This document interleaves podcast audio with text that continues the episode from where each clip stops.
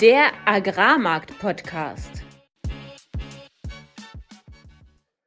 Im heutigen Agrarmarkt-Podcast sprechen wir darüber, dass die Ernteerwartungen für Russland steigen, dass in Makro alle auf Jay Powell warten und im Deep Dive machen wir einen Rundumschlag und sprechen über den aktuellen Markt. Alles, was wir im heutigen Podcast besprechen werden, sind unsere persönlichen Meinungen von Philipp und von mir und keine Anlageberatung. Herzlich willkommen an diesem Donnerstag, dem 24. August um 21 Uhr. Es begrüßen euch wieder Philipp Schilling, das bin ich, Landwirt und war zehn Jahre im internationalen Agrarhandel tätig. Und mein Name ist Fabian Wirzoch. Ich habe 2019 als Agrarhändler in Deutschland angefangen, anschließend in Genf gearbeitet und bin heute Energy Trader in Amsterdam. Philipp, heute haben wir was ganz Besonderes zu feiern. Es ist richtig, eigentlich zwei Sachen. Erstens, wir sind mit der Ernte durch. Ich berichte, glaube ich, seit acht Wochen von nichts anderem mehr. Und zweitens, noch viel wichtiger, unser Jubiläum. Ja, unser einjähriges. Äh, seit 52 Folgen gibt es nun schon den Agrarmarkt-Podcast. Seit genau einem Jahr. Im August, am 25. August 2022 ging die erste Folge online.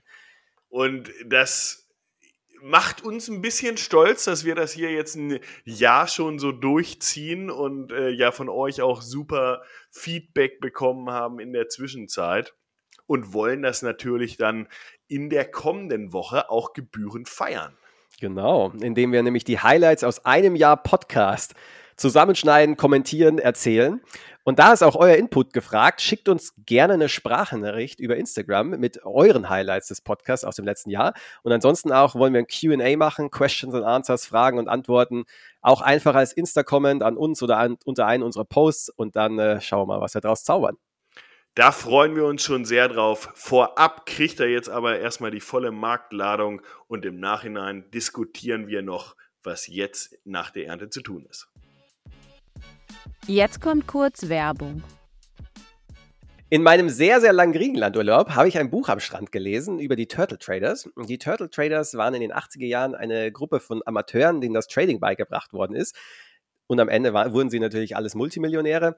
Der spannende Fakt jetzt ist, sie waren nur in 55 Prozent der Fälle mit ihren Trades richtig. Nun hoffen wir natürlich, dass wir in unserem wöchentlichen Podcast ein bisschen häufiger richtig liegen als 55 Prozent. Ich glaube, das ist auch der Fall, wenn man es mal richtig kontrolliert.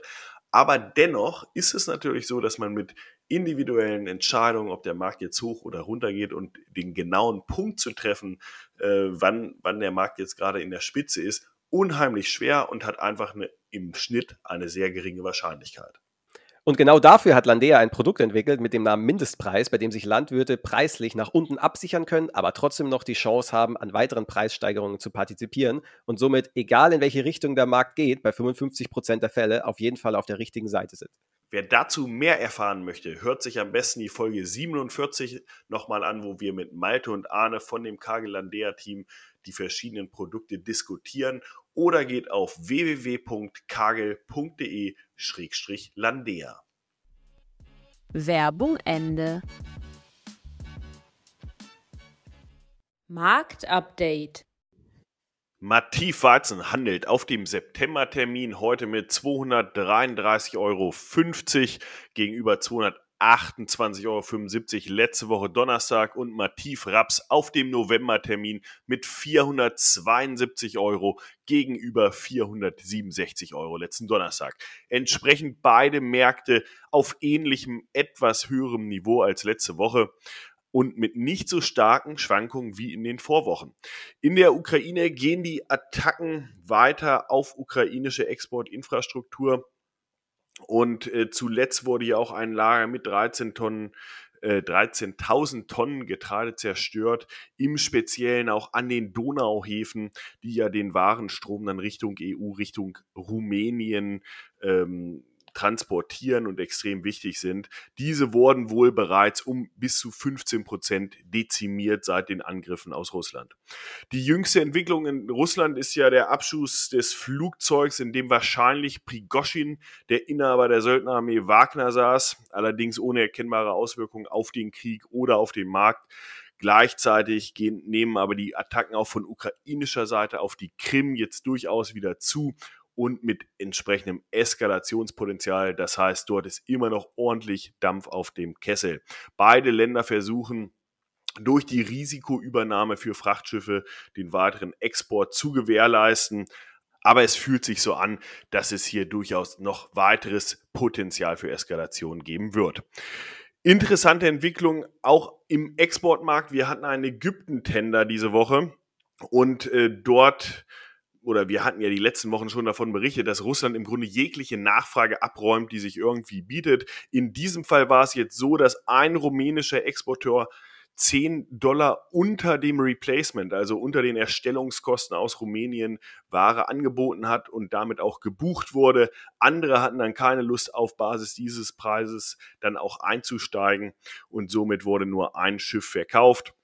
Die russischen Exporteure haben sich in diesem Fall ähm, an den Minimumpreis, der durch die russische Regierung vorgegeben wird, gehalten und somit nichts weiter verkauft. Was heißt das jetzt für uns? Der Minimumpreis in Russland soll auch die kommenden Monate noch weiter erhöht werden auf im November dann 270 US-Dollar für FOB-Verkäufe und 280 US-Dollar für Tender. Und das würde natürlich den Preisdruck erheblich von den anderen Exportnationen nehmen würde allerdings auch bedeuten, dass Russland dann Marktanteile verliert und eventuell nicht mehr auf Anschlag exportiert was gleichzeitig bei einer über 90 Millionen Tonnen großen Weizenernte, die nun wohl wieder realistischer wird, und äh, Sofecon hat gerade seine Prognose auf 92 äh, Millionen Tonnen erhöht. UCA ist noch bei 85 Millionen Tonnen. Eigentlich nicht wirklich realistisch aussieht, dass sie dann diese Exportausfälle akzeptieren werden.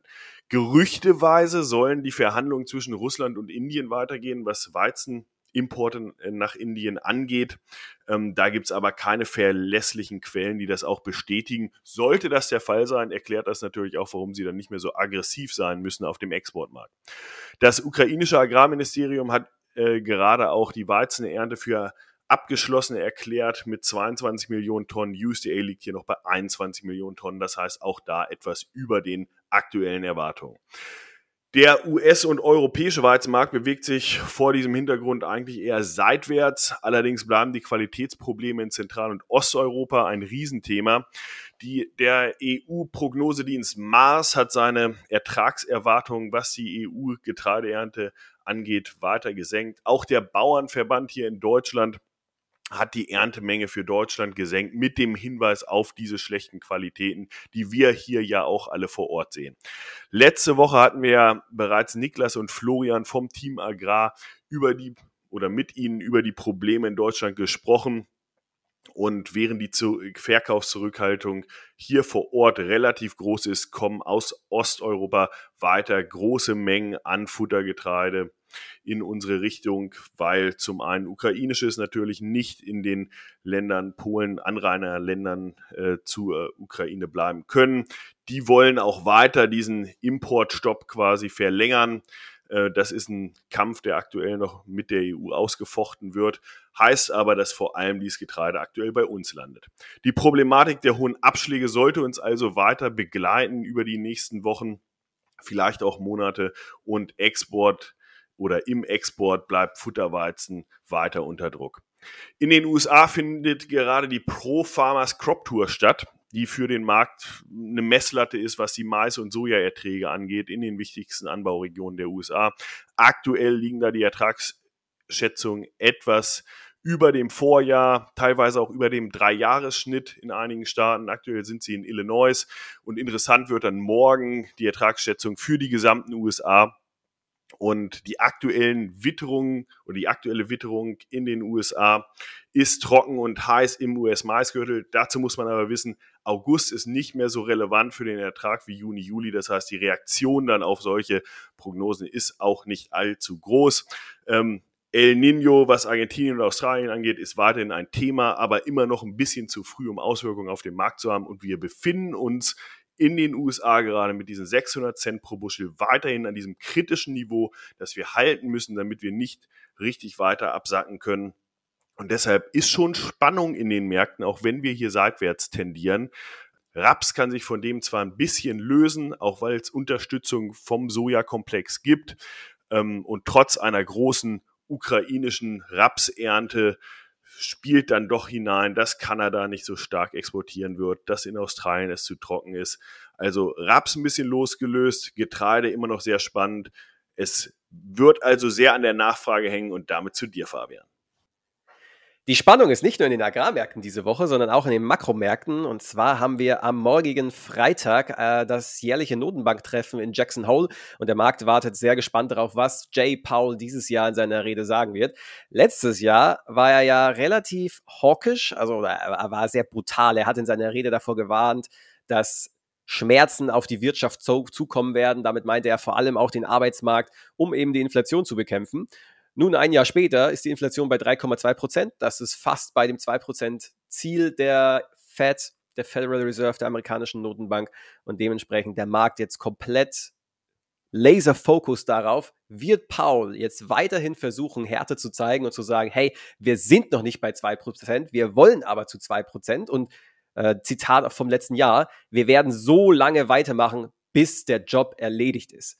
Wird er das dieses Jahr wiederholen, dass er so lange weitermacht, bis der Job erledigt ist? Oder wird er sagen, hey, die Bankaktien fallen deutlich. S&P stuft die Banken ab. Äh, eine weitere Ratingagentur hat kürzlich das Rating der USA heruntergestuft. Es sieht insgesamt aktuell auch in der US-Wirtschaft so ein bisschen danach aus, dass jetzt ein schwieriges Fahrwasser kommt. Die Anzahl der Hausverkäufe fällt konstant sechs, sechs Monaten. Im September müssen die Amerikaner wieder anfangen, Studienkredite zurückzuzahlen, was ausgesetzt worden ist als Covid-Maßnahme. Wird Paul in diesem Umfeld weiterhin hawkisch sein oder wird er vielleicht äh, den Bullen im Aktienmarkt einen kleinen Hoffnungsschimmer geben und sagen, ja, hey, äh, ja, die Wirtschaft verlangsamt sich, wir werden jetzt aber auch mit unserem Zinszyklus den Zinszyklus beenden oder vielleicht sogar senken und dadurch ja den, den Bullen neues Futter geben. Weil wenn man global schaut, sieht es aktuell einfach nur schlecht aus. In Europa, ich erzähle das jede Woche und jedes Woche, jede Woche kommen Zahlen rein, die einfach nur noch wieder zeigen, wie schlecht es nämlich ist. Die Producerpreise in die Produzentenpreise in Deutschland sind jetzt 6% im Negativen, die Industrie PMI nach wie vor schlecht, die Neuaufträge kollabieren nun mit einem der schnellsten Tempos seit der, seit der Finanzkrise, der globalen Finanzkrise im Jahr 2008. Und dieser, ich sag mal, für äh, auf das verarbeitende Gewerbe vorerst beschränkt gewesene schlechte Ausblick überträgt sich jetzt auch auf den Dienstleistungssektor, weil die Leute jetzt vorsichtig werden, eben nicht mehr ins Restaurant gehen, weniger Dienstleistungen insgesamt kon äh, konsumieren und dementsprechend die PMIs, also die Umfrage unter den Einkaufsmanagers, auch im Service, im, im Servicebereich in der Europäischen Union, jetzt auch im Kontraktionsbereich. Äh, und, und zwar überraschend schlecht. Und zwar so schlecht, dass die Anleihezinsen nach unten ge, ge, gebracht wurden, indem Aktien eben gekauft wurden als Flucht in die Sicherheit. Man kauft Anleihen, dadurch sinkt der Zins. Und jetzt ist auch die Frage für morgen, für den Freitag, was wird eigentlich Lagarde sagen von der EZB? Wird die EZB jetzt noch einen Zinsschritt machen oder nicht? Der Markt geht davon aus, nein. Dementsprechend auch Euro-US-Dollar weiter runtergekommen, ist aktuell bei 1,08, Aktien leicht positiv, Woche auf Woche bei 1,0, bei, bei 1,5 Prozent im Plus und Öl ein bisschen tiefer bei 78 US-Dollar hat einen ordentlichen Abverkauf gegeben, so insgesamt die letzten zwei Wochen, aber Woche auf Woche jetzt keine große, große Veränderung. Und naja, wenn Paul jetzt morgen auf einmal sagt, hey, wir werden weitermachen, bis der Job dann ist, nämlich bis wir bei 2% sind, und gleichzeitig die EZB äh, sagt, ja, hey, bei uns äh, haut die Wirtschaft zusammen, wir werden jetzt mal ein bisschen vorsichtiger, ja, dann ist da nochmal auf jeden Fall weiteres Abwärtspotenzial für den Euro-US-Dollar drin. Und das auch, wenn man China anschaut, würde umso mehr dafür sprechen, dass der Euro-US-Dollar noch mehr Abseitspotenzial ist. Und das ist gerade eine Diskussion, die so anfängt, nämlich die Wirtschaft in China, sie schwächt sich ab, sie ist nicht so positiv, wie das jeder erwartet hat. Es kamen extrem schlechte Wirtschaftszahlen in den letzten Wochen raus. Jetzt hat China schon wieder den, den Zins äh, für einjährige Kredite gesenkt auf ein Rekordlow. Noch nie waren die Zinsen in China so tief und das in einer Zeit, wo global die Notenbanken die Zinsen erhöhen. Das zeigt, wie unglaublich schwach die Wirtschaft in, in China ist. Und Jetzt gab es auch eine Rede vom Premier Li, der gesagt hat, Chinas Wirtschaftsziele sind nicht optional und er hat nochmal hervorgehoben, dass es sehr, sehr wichtig für die chinesische Regierung ist, die Inlandsnachfrage zu steigern, den Konsum anzukurbeln und auch ausländisches Investment nach China zu holen.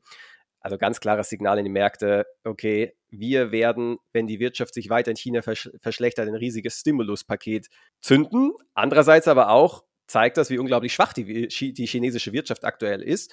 Und warum ist das wieder für Euro-US-Dollar interessant? Naja, derjenige, der am meisten von der schwachen Wirtschaft in China getroffen wird, außerhalb von China, das ist die Europäische Union. Und das liegt daran, weil wir so viele Güter nach China exportieren. Man muss ja nur mal die Automobilindustrie nehmen, wo die Hälfte der Autos des Umsatzes in China generiert wird. Und ja, in Kombination mit der ohnehin schon schlechten Nachfragesituation im Inland und der ex schwachen Exportnachfrage in der Europäischen Union, ja, sieht das aktuell alles andere als gut aus. Die USA hält sich nach wie vor einigermaßen, aber jetzt kommt es vor allem darauf an, was wird Paul morgen der Welt mitteilen.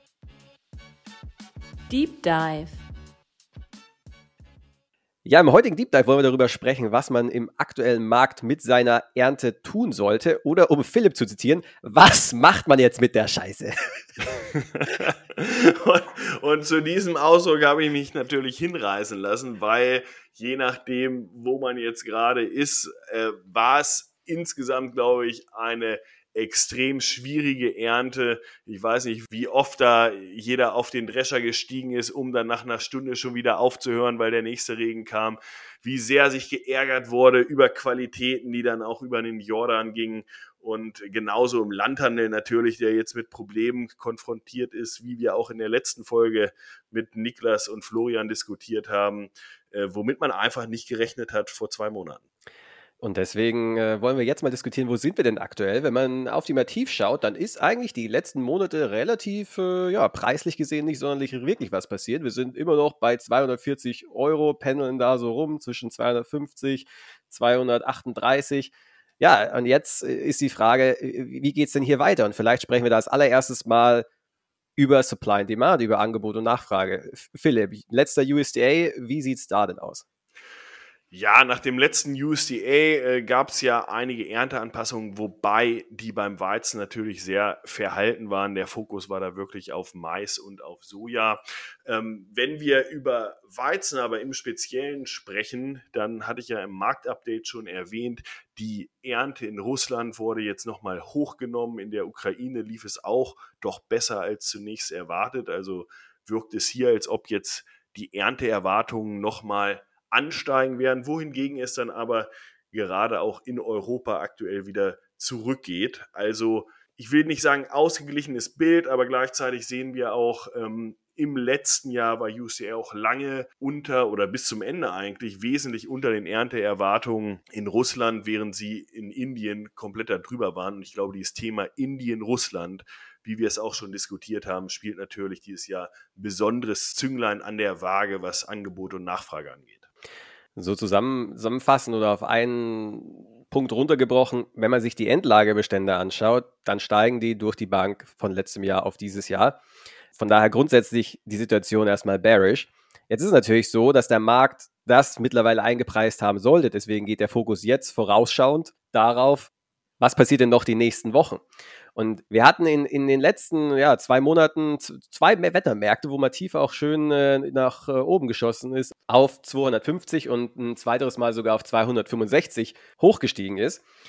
Naja, jetzt sind wir wieder hier. Wie gesagt, es ist erstmal nicht viel passiert die letzten zwei Wochen jetzt im August. Und ja, Supply, Demand, eindeutig bearish, aber vorausschauend, jeder weiß, dass die Ernte in Russland groß ist. Jeder weiß, dass ja, die Maisernte auch groß ist. Dementsprechend richtet sich jetzt der Fokus eher so auf die na, Risiken, die noch voraus sind. Und da ist natürlich ganz besonders das Thema Ukraine im Blick zu behalten. Genau, weil was aktuelle Bilanzen auch beinhalten und wenn man sich den UCA anschaut und die Exporte beispielsweise aus Russland anschaut, dann ist natürlich die Erwartung, das geht voll in den Markt. So handelt der Markt auch aktuell. Russland exportiert jetzt im ersten Monat schon 5 Millionen Tonnen und das wird dann natürlich extrapoliert auf die folgenden Monate. Also Russland exportiert auf Anschlag. Und sollte das jetzt nicht passieren, aus Gründen, die jetzt in den nächsten Monaten passieren, dort vor Ort, dann kann das natürlich immensen Einfluss auf die Verfügbarkeit von der Angebotsseite haben. Und zum Zweiten, was aus meiner Sicht immer noch nicht eingepreist ist, ist die Südhalbkugel. Und da ist es trocken in Argentinien, aber auch in Australien. Was auch bullisch für jetzt speziell europäischen Weizen, europäisches Getreide sein kann, das ist tatsächlich der Wechselkurs. Etwas, über das wir relativ wenig sprechen in unseren Deep Dives. Aber wenn der Euro-US-Dollar billiger wird, also jetzt sprechen wir von einem Euro-US-Dollar, der bei 1,08 ist, er kommt von 1,012, dann bedeutet das, dass man für denselben Euro-Betrag am Weltmarkt, der in Dollar handelt, auf einmal viel billiger ist, weil eben man für einen Dollar mehr Euro bekommt. Und äh, das ist eine bullische Perspektive für die Mativ jetzt insbesondere, also für europäischen Weizen, weil der Euro-Dollar, wenn der weiter abverkauft, ich hatte im Makroteil heute darüber gesprochen, dass die europäische Wirtschaft ist schlecht, die amerikanische Wirtschaft ist relativ gut, die Zinsen sind deutlich höher in den USA, als sie in Europa sind und gleichzeitig ist die Inflation niedriger. Das heißt, Fundament, Forex Fundamental gesprochen, besteht ein weiterer Bull Case für den Dollar und ein weiterer Bear Case für den Euro, für den Euro, was bedeutet, dass der Wechselkurs weiter fallen sollte, perspektivisch, und dementsprechend von der Seite eindeutig Unterstützung für europäisches Getreide besteht.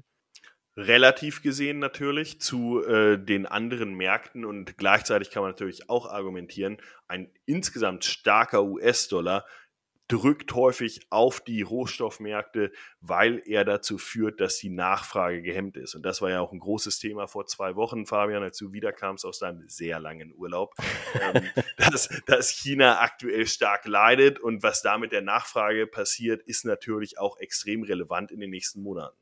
Ja, wo, womit wir beim Thema Makro schon sind. Makro mega bearisches Signal aktuell für Rohstoffmärkte generell. Ich habe heute erst einen Podcast angehört von einem relativ bekannten Hedgefondsmanager, der eben auch gesagt hat, wenn man sich den Wirtschaftszyklus anschaut, und das ist ja das, wie Hedgefonds, die jetzt nicht Quant-Trader sind, handeln. Sie schauen sich an, wo ist die Wirtschaft in ihrem Zyklus? Ist sie im Aufschwung? Ist sie im Boom? Ist sie im frühen Abschwung, im späten Abschwung? Ist sie in der Rezession oder ist sie dann wiederum im frühen Aufschwung? Sie schauen sich an, wo die Wirtschaft in diesem Business Cycle, in diesem Wirtschaftszyklus ist und je nachdem, wo sie eben ist, machen sie bestimmte Trades. Und am Beginn eines Wirtschaftszyklus, wenn der Aufschwung kommt, dann ist der, der, ja, der, der Fail-Safe-Trade bei Commodities, Rohstoffe kaufen. Naja, und wenn es auf Rezession geht, zugeht, dann ist der Fail-Safe-Trade äh, Rohstoffe verkaufen. Und er hat dafür argumentiert, dass China ja eigentlich die Weltwirtschaft retten sollte, das jetzt aber nicht passiert, dass man in, in, Europa in der Rezession ist, in den USA im frühen Abschwung und auch in China jetzt im frühen Abschwung ist. Und wenn dieser Zyklus sich bestätigt, dann ist das der absolute Bear Case für Commodities über die nächsten sechs Monate. Und gleichzeitig haben wir natürlich den Effekt aus Indien. Die haben ja ihre Reisexporte massiv beschränkt, ähm, was auch an der kommenden Wahl liegen wird, äh, dass die die Inlandsinflation quasi beschränken wollen. Und wo dann Reis fehlt, kann natürlich Weizen als Substitut quasi auch einspringen, dass da also weltweit auch gesehen stärkere Nachfrage gerade nach Mahlweizen kommt. Und ich glaube, da kann man auch schon eine Tendenz für dieses Jahr sehen. Wir reden von einem relativ auskömmlichen Mais, einer relativ auskömmlichen Maisbilanz äh, weltweit, wenn es denn so kommt und die USA gut ernten werden und in Brasilien jetzt äh, nichts Katastrophales passiert. Also auf der Futtergetreideseite und genau das gleiche bedienen wir natürlich auch aktuell aus Europa, haben wir eine recht gute Verfügbarkeit, während auf der Nahrungsmittelseite, wenn wir jetzt über Mahlweizen reden und wenn wir über Future-Märkte reden, reden wir über Mahlweizenmärkte wir eine engere Bilanz haben. Jetzt ist natürlich die Frage, wie es auf dem Exportmarkt aussieht, weil auf der einen Seite hat man natürlich das S&D, das Supply and Demand, Angebot und Nachfrage und das setzt den Rahmen für das Jahr. Aber sehr relevant für den Preis ist am Ende, wann kommen denn die Käufer und wann kommen denn die Verkäufer? Also einmal Farmer Selling und einmal, wann kommt die Exportnachfrage?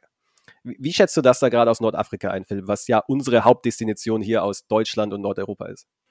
Also die, die finanzielle Lage vieler Länder ist immer noch prekär. Das sehen wir an Ägypten äh, und das sehen wir auch an anderen Ländern. Klar, jetzt wird da ja auch äh, rumverhandelt, nenne ich es mal. Da war ja diese Diskussion zwischen der Türkei, Russland und Katar, ob man da einigen Ländern quasi ja, ich weiß nicht, ob umsonst, aber zu verbilligten Preisen auch was geben kann, was dann natürlich Nachfrage auch wieder anheizen würde. Aber das wird ja nicht im großen Stil passieren, sondern im Grunde müssen die Länder natürlich in der Lage sein, ähm, selbst für ihre Nachfrage aufzukommen. Und das wird wahrscheinlich weiter ein schwieriges Jahr werden, ähm, was dazu führen wird, dass viele Hand-to-Mouth äh, von der Hand in den Mund leben, was die Nachfrage angeht. Und sollte es dann einen großen Druck von der Angebotsseite geben, dass er dann den Markt vorne zumindest die nächsten ein, zwei Monate drückt. Wobei wir das halt nicht sehen. Und das, das wäre jetzt mein Gegenargument. Ja, die Nachfrage ist da und wird kommen, weil es ist nicht genug, es sind nicht genug Nahrungsmittel weltweit da, gerade wenn der Reis auch fehlt. Und gleichzeitig haben wir einen Angebotsmarkt, der aus der Schwarzmeerregion, wenn Russland das denn durchzieht mit ihrem Mindestpreis, Und das ist natürlich ein großes Fragezeichen, ob sie, ob sie das machen werden und im Zweifel auch auf Exporte verzichten, um diesen Mindestpreis einzuhalten. Aber sollten sie das machen, dann wird es keinen Riesendruck von der Angebotsseite geben.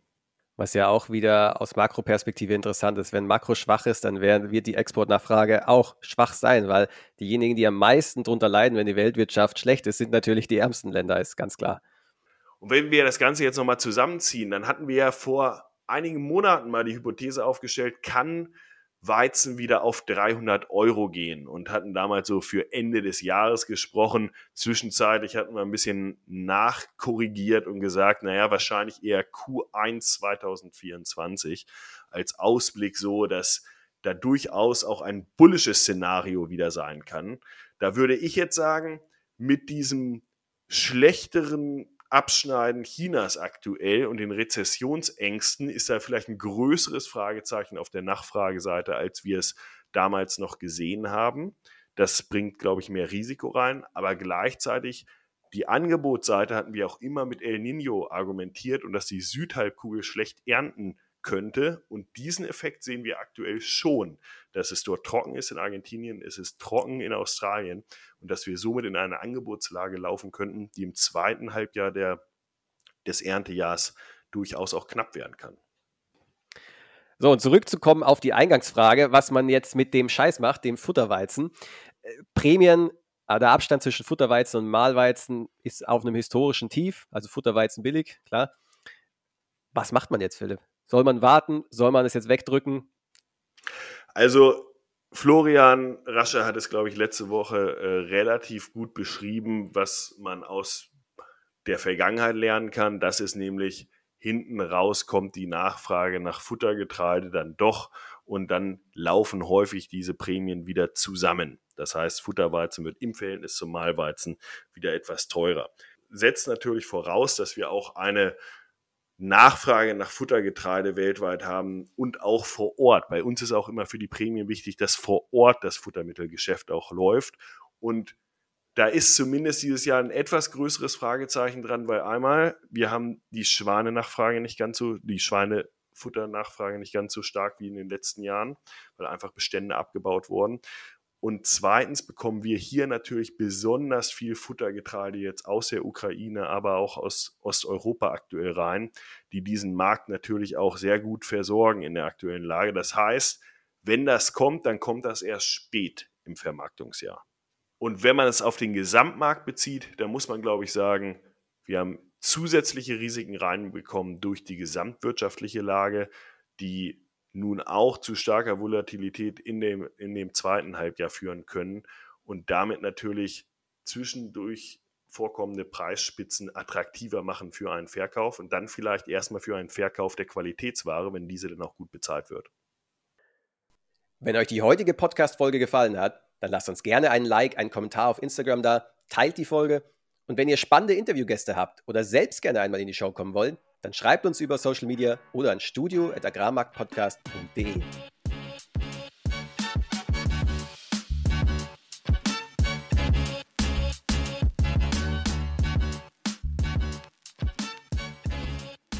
Produktion, Schnitt und Marketing Julius Schulte.